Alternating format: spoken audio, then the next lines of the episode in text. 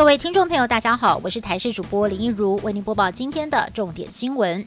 台湾采购新冠疫苗进度如何？根据平面媒体的报道，指挥中心准备透过 COVAX 平台来分配取得辉瑞、BNT 药厂研发的 mRNA 疫苗。对此，指挥中心表示，目前 COVAX 平台有三家厂牌的候选疫苗，包括了辉瑞、AZ 还有赛诺菲。不过，赛诺菲在短期内还不会完成第三阶段的临床试验。至于辉瑞跟 AZ 会两种都买吗？还是只买得到一家？数量又会有多少？都还必须要等候通知。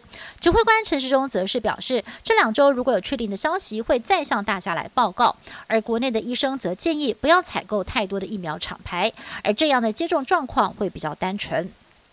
华航新货机七七七 F 亮相，全新的台湾意象涂装也曝光了。机身上的淡蓝色 Cargo 字样，开头的字母 C 中藏有台湾图案，但是民进党立委还是不满意。今天上午，立委王定宇在立法院质询的时候认为，新设计把台湾包在 C 里面，还是难以让外国人辨识台湾。而现在，民进也听到了不少反对的声音。行政院长苏贞昌回应，让台湾可以被识别很重要，政府持续的进行，但是前提要先飞。飞得出去。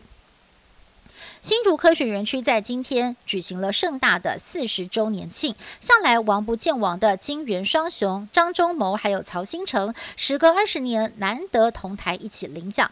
而曹新成一上台就主动的跟张忠谋握手，领完奖之后也热络的互动，互助身体健康。两个人的世纪大和解，也形成了竹科四十周年庆最大的亮点。美国在十四号追随英国的脚步，正式开始施打辉瑞疫苗。第一位接种者是纽约的重症护理师，他说注射疫苗之后感到松了一口气。纽约州长古默也透过视讯远距离的观看接种现场。总统川普则是在 Twitter 上面发文恭喜美国，而加拿大也开始接种了。第一位施打者是一位高龄八十九岁的老太太。加拿大总理杜鲁道表示，明年九月，大部分的加拿大人都渴望施打。另一方面，新加坡也批准了辉瑞疫苗，成为了亚洲最早的国家之一。加拿大跟新加坡都规定，只要拥有本国国籍，都可以免费施打。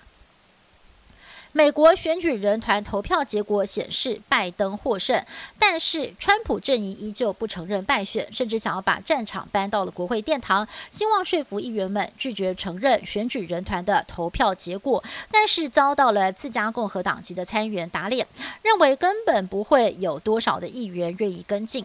另外，川普也在敏感的政权交接时刻宣布，司法部长巴尔请辞获准，将会在耶诞节前下台一鞠躬。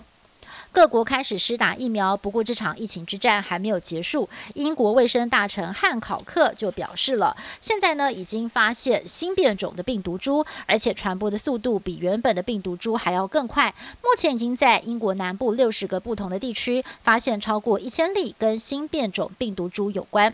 不过汉考克表示，目前并没有迹象显示新变种病毒株比原本的更致命，也不太可能使疫苗失效。英国政府已经通报了 WHO WHO 也表示会跟英国政府合作，密切的观察病毒对全球工位的影响。以上新闻是由台视新闻制作，感谢您的收听。更多新闻内容，请您锁定台视新闻以及台视新闻 YouTube 频道。